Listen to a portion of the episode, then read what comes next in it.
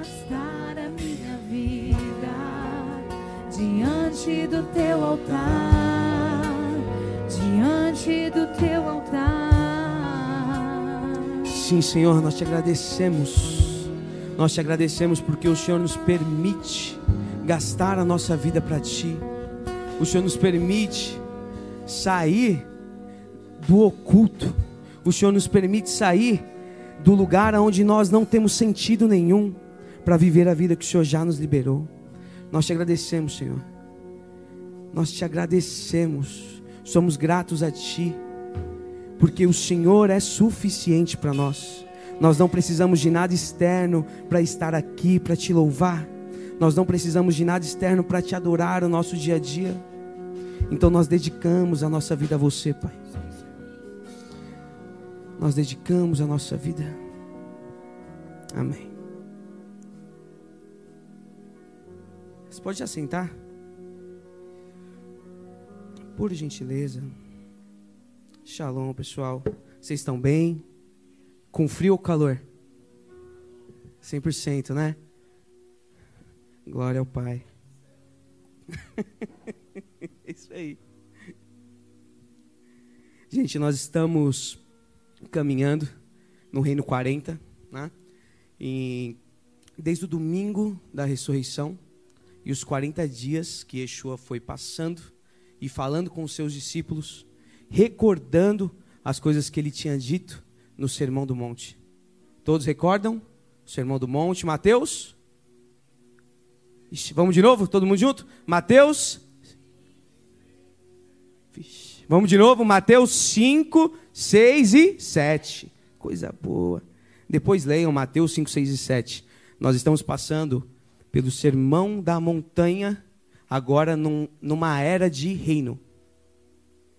Onde Yeshua vem significando tudo aquilo que ele falou anteriormente para os seus discípulos, porque muitos deles não entenderam, porque muitos deles deixaram se perder. O sentido daquilo que ele havia falado bateu nos discípulos. Chegou em um momento onde os discípulos falaram: Não, não vou gastar a minha vida até aqui. Chegou um momento onde os discípulos falaram: Ah, a minha verdade pode ser um pouco melhor, pode ser mais confortável. Então Yeshua no Reino 40 vem discorrendo sobre todas as questões que ainda estavam dentro dos discípulos, que eles ouviram, eles viram, mas não deixaram com que entrasse dentro deles. Vamos, para colocar um ponto inicial, vamos ler aí Atos 1, do 1 ao 3, por gentileza. Coloca para gente. Vamos lá, todos juntos, para esquentar? Escrevi o primeiro livro, ó Teófilo, relatando todas as coisas que Jesus começou a fazer e a ensinar. Até o dia em que, depois de haver dado mandamentos por intermédio dos aos foi elevado às alturas. E o 3?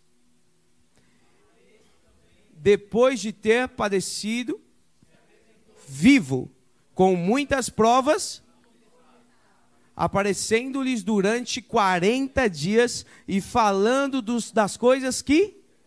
Ao... Bom, volta lá no 1 para gente.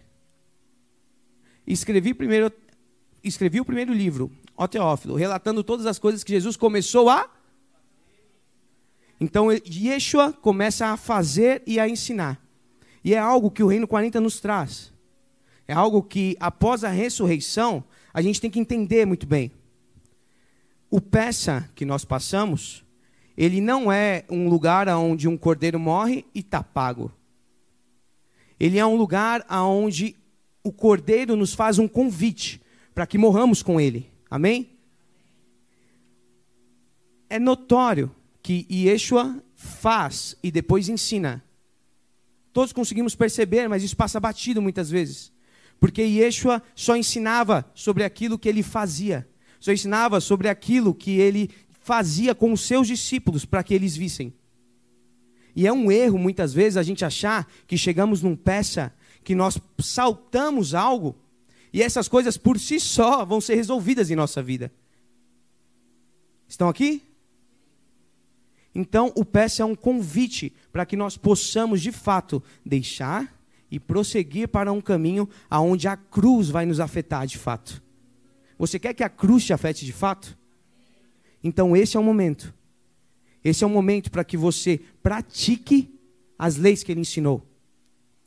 Porque depois de tanto tempo, depois de tanto tempo que ele ensinava o reino de Deus, ele teve que voltar.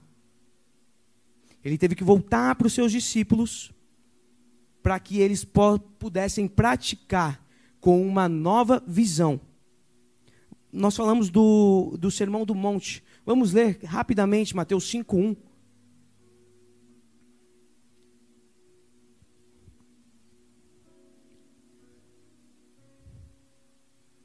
Vamos lá, todos juntos? Vendo Jesus as multidões, subiu ao monte e, como se assentasse, aproximaram-se quem? Os discípulos. E ele passou a ensiná-los, dizendo: Bem-aventurados os humildes de, porque deles é o reino dos. Ok, vamos até aí por enquanto. Então nós estamos falando de um reino dos céus. Então diz que Yeshua separou-se da multidão e foi falar para aqueles que eram mais íntimos dele. E nesse momento ele começa a falar: Bem-aventurados os humildes de espírito, porque deles é o reino dos céus. Uau! Nós temos algo aqui, em todas as escolas que passamos, inclusive haverá um Ruios próximo, convido todos vocês a vir e nós já tivemos escolas sobre o Sermão do Monte, e se aprende que humilde de espírito é aquele que se esvazia. Aquele que se esvazia para se encher de uma nova realidade, para se encher de algo do para se encher de coisas do alto, de uma realidade do espírito. E por que que o primeiro é se esvaziar? Porque a primeira coisa que aconteceu com os discípulos foi que eles se ofenderam. Eles precisavam se esvaziar do quê? Das suas ideologias. Eles precisavam se esvaziar das coisas que eles trouxeram, da cruz que eles viram. Eles precisavam ser humildes para falar assim: não, eu não quero a minha ideologia do Yeshua que eu imaginei que sairia aqui destruindo Roma. Eu me esvazio disso para que eu possa herdar o reino dos céus. Amém? Então nós caminhamos em cima disso. Nós precisamos nos esvaziar de início para conseguirmos entender para onde esse reino está indo. Muitas vezes parece que, nossa, ele falou coisas concernentes ao reino. Mas o que ele falou foi simplesmente a praticabilidade daquilo que ele já havia ensinado aos seus discípulos, não à multidão. Então, uma coisa que a gente pode parar para pensar, sabe o que é? Em que lugar nós estamos? Nós estamos só entre a multidão? Ou nós estamos entre os discípulos? Que de fato foram chamados para ouvir sobre coisas do reino? E se sua resposta for, nós estamos entre os discípulos. Então, se estamos entre os discípulos, o que nos falta para entender que não podemos nos ofender com a realidade que muitas vezes nesse peça ele pode apresentar para você?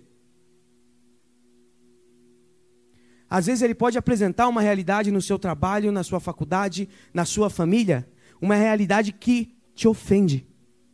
Uma realidade que vai fazer você pegar toda a glória, sabe? Tudo aquilo que você carregou, aquela faculdade, às vezes, que você fez, que custou muito, custou seu tempo, custou seus recursos, e falar assim: na realidade, eu queria que você pregasse para mim naquela faculdade. Não era muito bem o seu diploma, sabia? E nesse ponto, quando ele chegar, porque o que aconteceu com esses discípulos foi justamente um contraponto.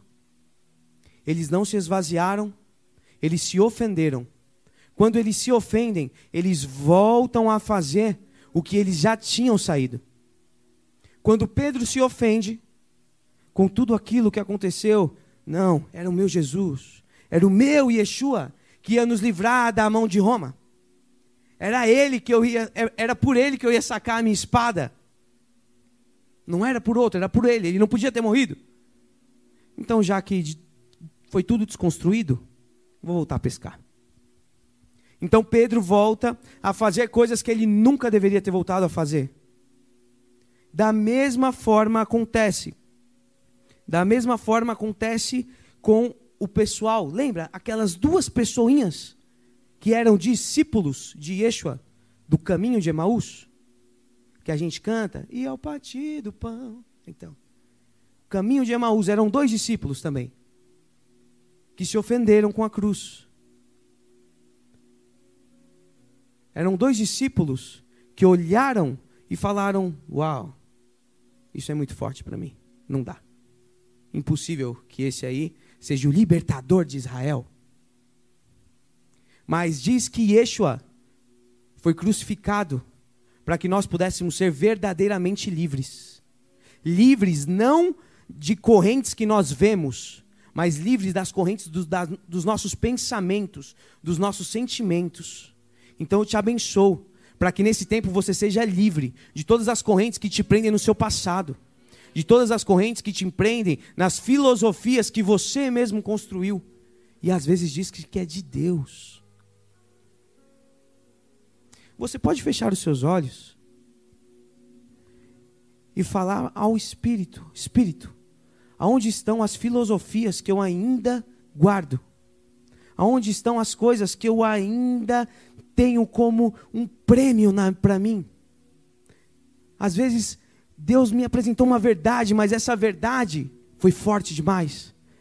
E eu prefiro voltar para a minha ideologia. Onde está? Me mostra, Espírito.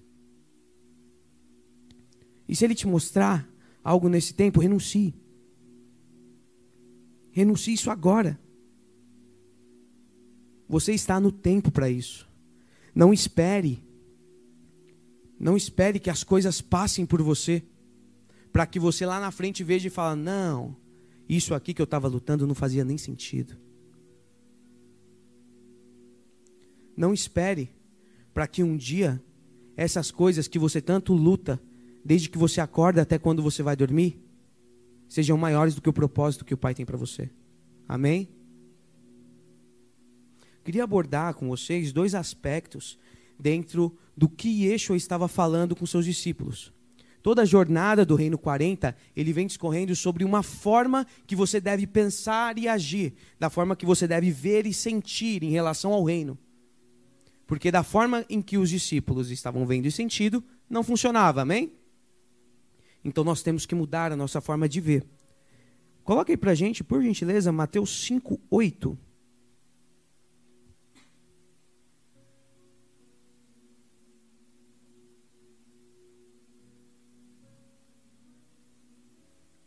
Vamos todos juntos? Bem-aventurados, vamos todos juntos? Bem-aventurados os limpos de coração, porque verão a Deus uma das primeiro, um, um dos primeiros pontos que a gente tem que tocar é a visão. Sabe? Um dos primeiros pontos, principalmente para a gente que usa óculos, gente. Visão é importante demais. Aqueles que vêm, aqueles que vêm, precisam ter os seus olhos limpos. Isso é muito importante. Vamos ler mais um texto Mateus 28, do 16 ao 17. Só apenas dois versículos para que você entenda. Seguiram os onze discípulos para para o monte que Jesus lhe até aí Yeshua falou: "Vá para lá". E eles estão indo, correto? 17. E quando o e quando o viram, o adoraram mais alguns? Uau! A gente acabou de ler. Bem-aventurado. Bem-aventurado. Põe aí, Mateus 5,8. Vamos de novo, vamos ler todo mundo junto. Bem-aventurados os limpos de coração, porque verão a. Então, bem-aventurados os. Porque verão a Beleza. Vamos lá, volta de novo lá, Mateus 28, 17. E quando viram, o adoraram. Mais alguns? Uau. Então existe aí uma ligação entre eu ver e entre eu fazer. Vocês viram que eles estavam caminhando para o lugar onde Yeshua mesmo tinha falado para eles. Amém? Beleza. E a gente caminha dentro disso, e quando eles chegam aonde eles estavam aguardando o Messias, quando eles veem o Messias, eles não acreditam. Alguns duvidam. E as Escrituras nos falam que bem-aventurados os puros de coração. Muitas vezes, e a nossa pastora já falou muito disso daqui, sobre lágrimas fora do tempo. Alguém lembra? Todos lembram? Poderoso isso. Muitas vezes a gente pode ver, sabe? A gente tem uma mania de, de falar assim: Ah, Senhor, me mostra, me mostra as coisas do céu. Me deixa ver anjo subindo e descendo. Me deixa ver o que o Senhor quer de mim do meu futuro. Me deixa ver o emprego que eu tenho que entrar. Me deixa ver a minha esposa, para quem é solteira. O Eric até saiu, ó. Estou brincando. Me deixa ver, Senhor. Sabe onde muitas vezes está o nosso erro? Nós pedimos tanto para ver algo, que quando Ele nos deixa ver, quando não tem a forma do que a gente imaginou aqui na nossa cabeça, a gente duvida do que ele está fazendo. Quando ele nos deixa ver, a gente não reconhece o que ele está mostrando, porque nós imaginamos algo. A nossa conduta de vida nos fez criar um objeto, sabe? Uma expressão daquilo que nós mesmos queremos. Assim como as Escrituras dizem que o povo fez ídolos que representavam aquilo que eles mesmos queriam. Será que o que você está pedindo para ver não pode ser um ídolo que está se levantando na sua vida? E o que o pai está falando é: não, olhe para cá, esse aqui é Yeshua. Isso que vocês estavam imaginando é uma criação. Olhe para Yeshua. Vocês estão vendo ele? Então agora, prossigam. Quando Yeshua aparece para uma mulher que estava no túmulo chorando, ela não reconhece. Ela fala: sai daqui, jardineiro. Eu quero meu Senhor que levar embora. Mas era o próprio Yeshua que falava com ela. E agora fica mais uma pergunta para nós. Como está os nossos olhos? Nesse tempo, nós precisamos refletir em todas as questões da nossa vida, sabe? Porque a gente pede muito para ver, a gente pede muito para que em Shavuot nós recebamos a palavra, sabe? Nós pedimos isso, nós queremos, ou não? Ou ninguém nunca falou assim, pai, deixa eu ver o que, que vai ser do meu futuro. Só eu. A Vani falou. Por quê? Porque, cara, nós somos imediatistas. E todos já ouvimos que Deus tem trabalho com pessoas imediatistas. E uma coisa que, quando nós começamos a ler isso, é duro. Sabe? É duro. Mas é uma realidade que, que quanto antes nós entendermos, melhor para a gente. É que o pai não tem responsabilidade nenhuma com as expectativas equivocadas que nós temos para fazer elas se tornarem realidade. Muitas vezes, nós chegamos em lugares e esperamos algo que nós mesmos não daríamos, sabe? Nós queremos algo de Deus Sabe, aquela grande história, pô, meu pai não sabe ser um pai para mim, mas eu também não sei, não sei ser um filho para meu pai. E como que fica quando o próprio Yeshua aparece para uma mulher e ela não ouve, e, perdão, e ela não vê? Quando seus discípulos que andaram por anos com ele aparecem e eles não o reconhecem, porque há uma ideologia e uma filosofia muito mais forte em suas mentes. Então, que toda ideologia seja quebrada agora, nessa noite. Que todo o espírito de confusão que vem para distorcer a palavra do alto para a sua vida seja quebrada. Que não haja dissensão nem distorção com aquilo que o Pai está fazendo com você, com a sua família, com a sua casa. Põe para gente Mateus 28, 10.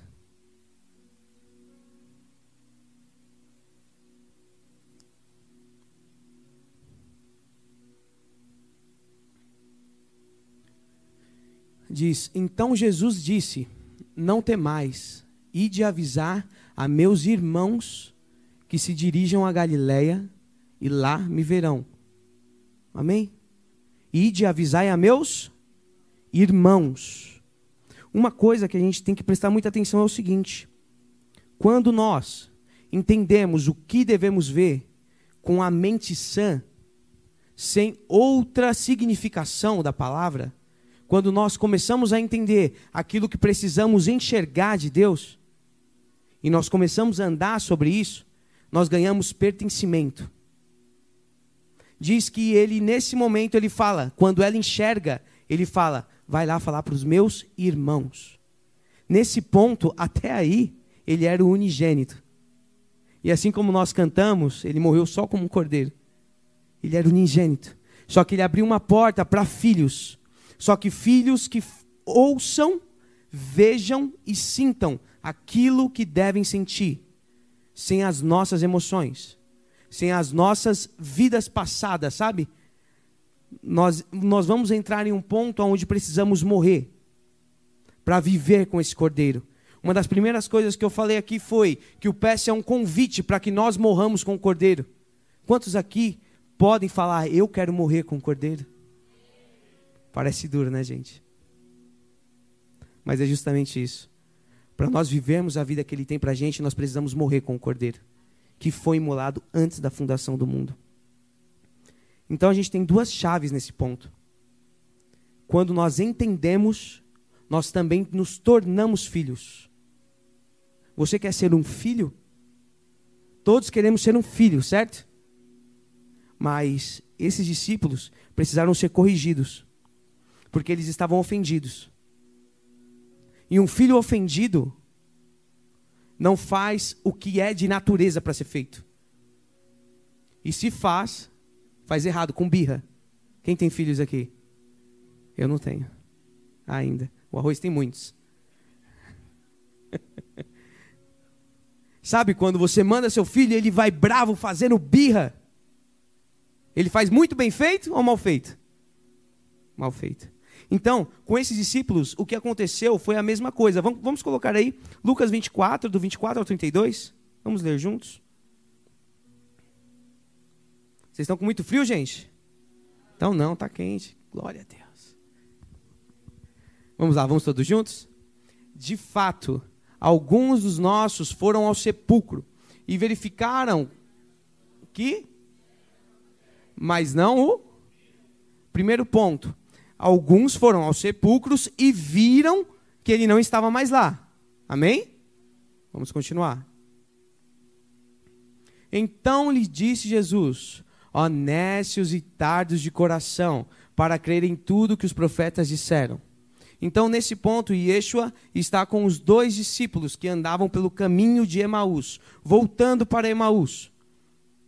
Nesse ponto, ele estava com os dois, e os dois falaram para ele: pô, a gente estava lá, mas sumiu da cova, sei o que aconteceu, a gente vai embora, a gente vai voltar. A gente vai para nossa casa. Quando você pega aí no seu Strong e clica em Emaús, a conotação é de uma banheira quente.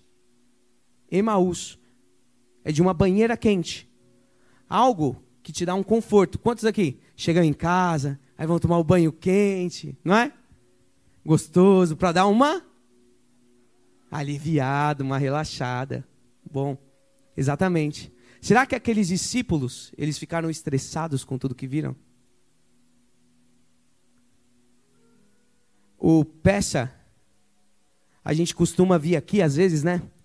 igual quando a gente estava com aquelas duas cruzes aqui a gente gruda os pecados na cruz. Não foi isso? A gente grudou os pecados na cruz.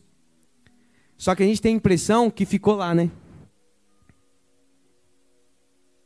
Só que na realidade, o que Yeshua veio fazer com esses homens aqui era justamente isso. O que Yeshua veio fazer com esses homens era falar: ó, oh, nécios e tardos. Vocês precisam de mais quanto tempo para entender o que os profetas falaram? Você precisa de mais quanto tempo para entender o que Ele está falando com você nesse tempo? Para entender que o seu pecado não ficou na cruz. Para entender que você precisa deixar Ele, morrer para Ele e ir embora. A cruz por si só não vai te livrar, sabe? A cruz por si só não vai fazer com que você tenha uma vida diferente. Eles estavam voltando para um lugar onde eles já conheciam. Eles estavam voltando para um lugar onde já era confortável para eles. Emaús, da onde eles vieram, uma banheira quente, um lugar onde eles ficam, ainda mais nesse frio, né? Um lugar onde eles ficam tranquilos, é confortável, não tem ninguém procurando eles para os matar. Então eles voltam. E nesse caminho, Yeshua aparece para ele e Yeshua começa a falar de todas as coisas concernentes ao reino. Começa a relembrar. Vocês lembram o que os profetas falaram? Vocês lembram aquilo que foi dito sobre mim? Vocês lembram que precisava que o cordeiro padecesse? E diz que eles iam escutando aquilo, e aquilo ia mexendo com eles. E aquilo ia fazendo o interior deles ficar quente ia fazendo com que o interior dele se revirasse. Mas em algum momento, eles voltam quando eles estão ouvindo e o seu interior diz que queimava o coração deles, né? Em momento nenhum, eles param e falam: Ah, não, nosso coração está queimando, eu vou, eu vou voltar para Jerusalém. Em momento nenhum eles fazem isso. Então, muitas vezes pode ser que nós possamos até sentir algo. Nós possamos até ter arrepios nós possamos ver alguém, sabe, ver vultos, ter arrepios. Só que isso não quer dizer que nós estamos indo para o caminho certo, gente. Isso não quer dizer que nós estamos indo para um caminho que ele nos falou. Ele falou: vá até que de lá seja revestidos de poder. Eles estavam voltando. Pedro foi voltar a pescar. E Yeshua falava e o coração deles ardia. Quem aqui já sentiu isso alguma vez? Cara, eu sinto isso quase todo dia quando eu estou orando. Isso é doido. Porque todas as vezes que você sentir isso, pare e pensa: será que eu estou indo para onde eu tenho que ir? Ou será que o meu coração está ardendo porque a própria palavra está me lembrando da onde que eu não deveria ter saído? Será que esse caminho confortável que eu estou construindo durante a minha vida na nossa carreira profissional, sabe? Com a nossa família. Aquele negócio de ter estabilidade financeira para comprar uma casa na praia. Não é ruim, gente. Compra. Chama a gente que a gente vai. Não é ruim. Mas será que isso está fazendo com que nós cumpramos a palavra que Ele liberou sobre nós? Sobre nós como uma casa, sobre a nossa família, sobre a nossa família de fé, sobre os seus filhos, esses, esses homens de Emaús tinham uma vida antes de Yeshua. Sabe? Assim como Pedro tinha uma vida antes de Yeshua. Só que quando Yeshua fala, vem e segue-me, eles renunciam àquilo que eles estavam fazendo. Então tudo ficou lá. Abrão, quando, quando recebe uma, uma palavra por uma voz falando: saia da tua terra, saia do meio das, dos seus parentes e vá para uma terra que eu te mostrarei. Ele foi. E quando ele chega em Canaã, qual é a primeira coisa que ele faz? Vai para o Egito. Por quê? Nós já escutamos isso do nosso pastor. Ele vai para o Egito porque era uma cidade muito parecida com, a, com da onde ele vinha. Da casa de seu pai, da casa de Terá. Era um, um lugar politeísta, tinha muitos deuses. Nós sempre vamos ser tentados nesse tempo em voltar para as coisas que nós não devemos voltar. Então analise. Analise se as suas atitudes, analise se os caminhos que você está entrando não vão te fazer voltar para onde você não deve. Não vão te fazer voltar para longe da palavra que ele tem com você.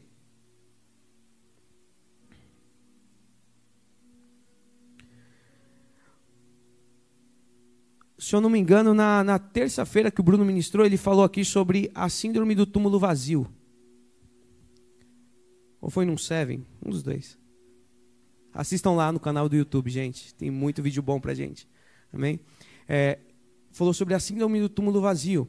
Quando os discípulos veem toda aquela cena de Yeshua sendo crucificado, quando os, o, os discípulos veem todo aquele sofrimento.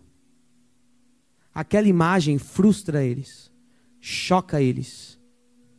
faz o coração deles ficar conturbado, perturbado de fato. Faz com que eles não entendam mais sobre as coisas que eles estavam falando há dois dias atrás. Quando Yeshua fala para eles, vão para um lugar, eles vão. Quando eles voltam e veem a crucificação, eles já esqueceram para onde eles tinham que ir. Porque a frustração faz isso com a gente, sabe, gente? A frustração, ela faz com que nós tenhamos um gatilho de voltar para onde nós saímos porque é mais confortável. Porque parece que é mais fácil. Mas nem tudo que é mais fácil é o que o Pai quer para nós. Nem tudo que é o mais confortável é a palavra dele para os nossos dias. Quando nós continuamos no texto, vamos, vamos, vamos continuar no texto? Coloca para gente só o Lucas 24, 32. Vamos lá, vamos todos juntos? E disseram um ao outro: Porventura não nos ardia o coração quando caminho, quando no, as escrituras. Beleza. Isso aqui eles falaram quando? Quando Yeshua parte o pão, eles o reconhecem e ele some. Uau! Por acaso não ardia o nosso coração? Eles tinham que ter reconhecido antes. Mas beleza. Por acaso não ardia o nosso coração quando nós ouvíamos a Sua voz, quando nós ouvíamos acerca daquilo que Ele mesmo já tinha nos falado antes? Mas você sabe o que, que é o, o, o mais louco disso para mim? É que Ele só é revelado e eles só entendem aquilo que eles estão vendo na mesa. Quando Yeshua senta na mesa com eles e começa a falar e parte o pão, eles entendem quem estava na frente deles. E por isso a mesa, a mesa é algo importante. Nosso pastor costuma falar que na mesa há muito mais vida do que nos púlpitos. Sabe? Muitas vezes a gente vem para casas como essa, para escolas, para reuniões, para entender a vida que Deus tem para nós, né? Mas pouco nós ficamos na mesa para entender o que Ele quer que nós desenvolvamos, para que Ele nos dê a reconhecer para quem nós estamos dando nosso coração, sabe? Para quem você está abrindo. Meu, eu tô triste porque morreu. Eu tô triste porque ele foi crucificado. Eu não acredito mais, eu não consigo mais acreditar. Para quem você falou isso? para quem nós estamos abrindo as coisas que estão perturbando a nossa mente, fazendo com que nós não entendamos a palavra dele. Porque se nós não estamos fazendo isso para ninguém, como ele vai se revelar para nós? Como a verdade presente virá à tona? E Yeshua só esclarece as leis na mesa. E isso também acontece posteriormente. Isso acontece isso acontece quando Yeshua está na mesa com os seus discípulos. Acontece a cena de Tomé. Ele fala: Não, não, toca aqui. Veja que sou eu. E Yeshua estava comendo com os seus discípulos quando soprou e eles entenderam sobre as Escrituras. Amém?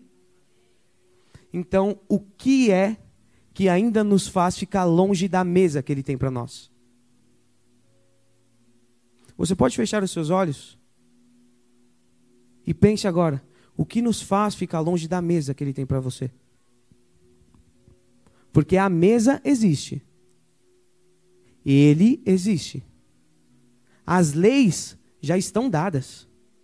O que faz com que você ainda não entenda elas? O que faz com que a sua mente faça você olhar para o passado? O que faz com que sua mente faça você não ver a realidade que está diante de você. E Yeshua prefere estar na mesa do que voltar para o seu pai.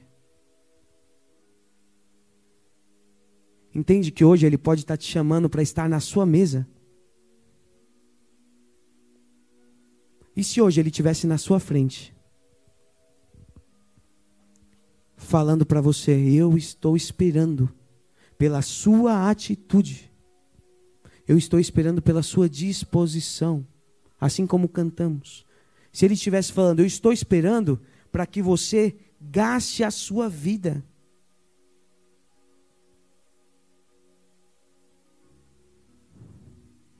Faça uma retrospectiva, com seus olhos fechados. Tente achar aonde em algum momento da sua vida você sentiu algo, aonde você viu alguma coisa que até hoje você não conseguiu identificar, assim como aqueles homens de Emaús. Faça uma retrospectiva e, e veja, nossa, aqui eu senti alguma coisa muito poderosa, mas eu não sei direito o que é. Nossa, parece que eu vi algo, mas passou tão rápido que eu não consegui entender. Faça uma retrospectiva aí agora.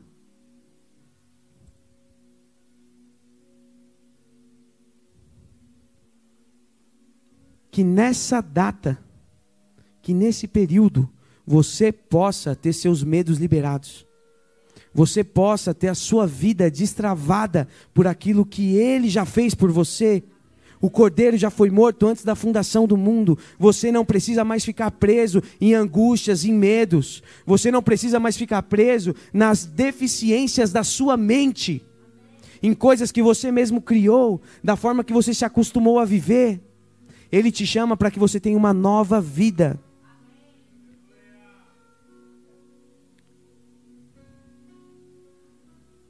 Olhe para cá. Em 1 Pedro 1, 3, diz que ele nos regenerou. Pode pôr para a gente?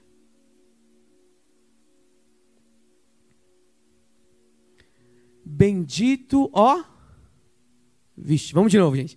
Bendito, ó, e Pai de nosso Senhor Jesus Cristo, que segundo a sua muita nos regenerou para uma mediante a ressurreição de dentre. Uau! Então vamos lá, vamos de novo. É muito grande esse versículo, né? Vamos por partes. Versículo grande. Ó. Bendito ó Deus Pai, de nosso Senhor Jesus Cristo, que segundo a sua muita misericórdia, segundo muita misericórdia do nosso Pai, do nosso Abba, nos regenerou para uma viva esperança mediante a ressurreição de Cristo. Entenda isso diz que ele nos regenerou. Regenerou. Ele nos gerou de novo. Ele nos introduziu em um lugar para que nós pudéssemos ser gerados novamente. Amém? Todos entendem isso? Então, a partir do momento que você é gerado novamente, você tem medo? Não. A partir do momento que você é gerado novamente, você tem passado? Não tem a partir do momento que você é gerado novamente, você tem frustrações? E por que nós dizemos que somos regenerados, que fomos gerados novamente, que nascemos da água, que nascemos do Espírito, e as frustrações ainda nos param? Por que, que nós dizemos que somos regenerados e quando enfrentamos alguma frustração, nós paramos? Põe para gente João 3,3, por gentileza. A isto respondeu Jesus: Em verdade, em verdade te digo, que se alguém não nascer de novo, não pode. Uau! Temos a visão novamente. Então, quem não nasce de novo, não pode ver o reino de Deus. E se alguém não pode ver o reino de Deus, é porque não tem o coração limpo. Todos estavam aqui domingo? Sim? Todos ouviram o nosso pastor falando sobre uma troca de coração? Sim? Se não ouviu, volta no YouTube e ouça. Coisa boa. Toda troca de coração implica em nós perdermos a nossa estrutura mental, implica em nós perdermos as nossas memórias, implica em a gente largar as coisas que nós carregamos até aqui. Novamente, o primeiro, a primeira coisa que nós lemos: esvazie-se o homem. Sabe? Esvazie-se. Tire essas coisas que estão impedindo com que você veja, com que você nasça de novo. Se nós nascemos de novo, nós só podemos nos encher. Correto? Se você nasceu agora, tudo que você aprende é novo. Não há nada antigo. Tudo que você vê, tudo que você olha, para onde você vê, tudo que você encontra é novo. Você não tem uma perspectiva. Se entrar uma pessoa aqui, toda esfarrapada, sabe? Você vai olhar para ela, você não tem preconceitos. Porque tudo que você vê é novo. Se alguém te pedir para orar por ele na rua, você não tem preconceitos. Porque tudo que você vê é novo. Se você precisa perdoar uma pessoa que te ofendeu, você não tem preconceitos, porque você não lembra disso. Porque tudo que você vê é. Por isso que ele diz: para que nós vivamos em novidade de vida. Porque tudo que é novo, tudo que é novo, nele tem os seus próprios registros. Tudo que é novo nele tem as suas próprias características. Você está disposto a perder suas características hoje? Você está disposto a perder as coisas que te frustraram e que você carrega como uma mágoa hoje? Porque é para isso que o peça serve. Para isso que ele serviu. É para isso que nós temos que caminhar. Ou você acha, quando Moisés desce com as leis, ele quebra, por quê? Porque senão o povo estaria condenado. Porque eles voltaram para as coisas antigas. Então não volte para as coisas antigas. Não volte para nada que te trave no passado. Os discípulos, eles voltaram para ver o túmulo. Eles viram o túmulo vazio. Eles não estavam cegos. Eles sabiam da promessa, mas eles voltaram para um lugar onde para eles era confortável, porque as coisas que eles viram os impactaram. Você está pronto para ser impactado pelo Espírito ou você ainda vai voltar para as coisas antigas? Nós, entramos, nós estamos entrando em um tempo de sinais, assim como já foi ministrado muitas vezes. Mas esses sinais não vêm a partir de pessoas que estão presas em seus passados. Esses sinais, eles só vão servir de fato para pessoas que se deram, se entregaram a uma mesa para ser construídas pelo próprio Espírito de Deus. Põe para gente Romanos 12, 1 e 2, por gentileza.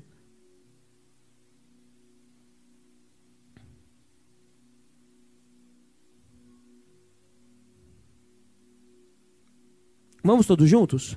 Rogo-vos, pois, irmãos, pelas misericórdias de Deus, que apresenteis o vosso corpo por sacrifício vivo, santo e agradável a Deus, que é vosso culto racional.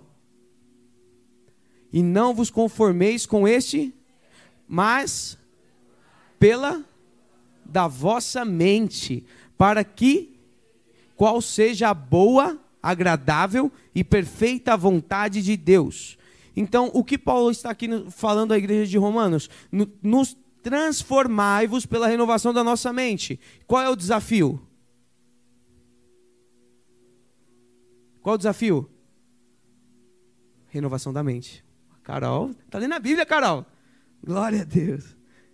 A renovação da mente. A gente fica muito pego nessa parte, né? Transformai-vos. A gente sempre tem que se transformar. Muita gente vai para reuniões de coach para quê? Para mudar o mindset. Você dá risada, né? Ou não? O que, é mudar o mindset? Mindset é você setar algo na sua mente, professor de inglês. É você setar algo na mente, é algo de fora que entra na sua mente para que você pense diferente do que você é acostumado a pensar. Isso é o que o mundo moderno faz conosco. Ele nos dá turbilhões de informação. Você é bombardeado todos os dias no metrô, nas ruas, em flyers, olhando para a televisão, no celular. Essa telinha bonita que brilha o dia todo na nossa cabeça. Você é bombardeado todos os dias com milhões de informações para setar a sua mente, para fazer com que a sua mente mude do que você foi feito para pensar. Só que o que, o Paulo, o que Paulo fala é: transformai-vos pela renovação da vossa mente. Não que algo de fora invada a sua mente para te gerar coisas que você não foi feito para ter. Você não tem que ficar olhando no Instagram a vida bonita dos outros para querer ter aquela vida. Você tem que transformar a sua mente para que o que você faça gere a vida orgânica que Deus tem para você. Quando ele fala, transformai-vos pela renovação do entendimento, o primeiro passo é a transformação ou é a renovação do entendimento? O primeiro passo é a transformação ou a renovação do entendimento? Boa! Vocês nem foram, nem teve mindset aqui, né? é a renovação do entendimento. Porque tudo que é feito deve ser por dentro. Diz que o Espírito veio para convencer o homem do pecado, da justiça e do juízo. Então o Espírito te convence das leis que você tem que praticar, para que a sua mente seja renovada. Isso vai gerar uma transformação fora. Amém? Então, quando essa transformação é de fora para dentro, você está fazendo um trabalho contrário ao Espírito Santo. Então, que nessa noite o Espírito possa trabalhar na sua vida e te transformar de dentro para fora. Sabe, tudo que nós executamos, nós acreditamos que tem a marca do nosso Espírito, do que Deus falou para a gente fazer. Então, se o que você está executando é a partir de uma mente transformada, tudo que você faz tem a marca da transformação. Amém? E se tudo que você faz tem a marca da transformação, fica visível para que todos vejam o que o Pai fez na sua vida, pela muita misericórdia dele. Você acredita que o Pai pode transformar a sua mente, pode, pode transformar as suas ações por meio da renovação da vossa mente? Você acredita nisso? Com todas as suas forças? Então feche seus olhos agora. A renovação da nossa mente, ela é um processo. A renovação da nossa mente, ela é algo que tem que ser diária. A renovação da nossa mente não é uma coisa que você vai fazer hoje e ela vai acontecer amanhã. Então, se você está disposto a ter a sua mente renovada para que, que as suas ações sejam transformadas, fale a Ele o que você vai tirar da sua mente a partir de agora. Você é bombardeado pelos seus olhos, pela sua visão. Fala para Ele o que você vai deixar de ver a partir de hoje para que a sua mente não seja mais alvo das setas de Satanás. Diz que o reino de Deus veio, e o reino de Deus, ele veio para tirar qualquer seta de Satanás. Diz que Yeshua se revelou para que o reino avançasse, e o reino avança a partir da sua mente, primeiramente. Então fale para ele o que você ainda sente que não é fruto do seu reino. Fale para ele o que você ainda sente que não é fruto de uma mente transformada. Fale para ele agora. Fale para ele agora, diga a ele todas as coisas que você precisa tirar da sua mente, tirar da sua vida. Tudo que você ainda faz que não é transformado. As escrituras nos dizem que a nossa vida é dele. E a nossa vida implica em tudo que fazemos diz que nós devemos o adorar com todas as nossas forças. Todas as nossas forças têm a ver com tudo que nós executamos em todas as áreas. Então faça um review em todas as áreas da sua vida. Aonde você ainda sente mal, aonde você ainda pensa mal, aonde você ainda olha mal, entregue para ele agora. Entregue isso para ele agora. Você não precisa mais ser refém. Entregue isso para Ele agora. A sua vida é dele. Ele só está te esperando numa mesa. A sua vida é dele. Ele só está te esperando numa mesa. Se você quiser se ajoelhar, se ajoelhe onde você está. Mas fale com ele. Não saia daqui sem falar com ele hoje. Fala com ele sobre as coisas que você não quer mais que estejam na sua vida. Sobre as atitudes que você vê que não são transformadas. Se ainda há Coisas que você olha e vê, uau, isso não é transformado, é porque a sua mente não foi renovada. Então entregue a sua mente para Ele agora. Ele pode cuidar melhor da sua mente do que você. Ele pode fazer você entender quem Ele é quando você olhar com uma mente renovada. Então fale com Ele agora. Aumente o volume da sua voz. Fale com Ele agora. Nós estamos falando sobre exteriorizar aquilo que Ele colocou dentro da nossa mente. Então exteriorize agora. Fale com Ele. Quando você tiver falado, comece a louvá-lo. Comece a louvar ao Pai. Louve ao Pai, agradeça. Porque Ele, pela sua grande misericórdia, te deu a oportunidade de renovar a mente. Ele, pela sua grande misericórdia, te deu a oportunidade de transformar tudo que está ao seu redor. Nós somos agentes de transformação no mundo. Se você crê nisso, fale com Ele. Diga a Ele: Nós somos agentes de transformação.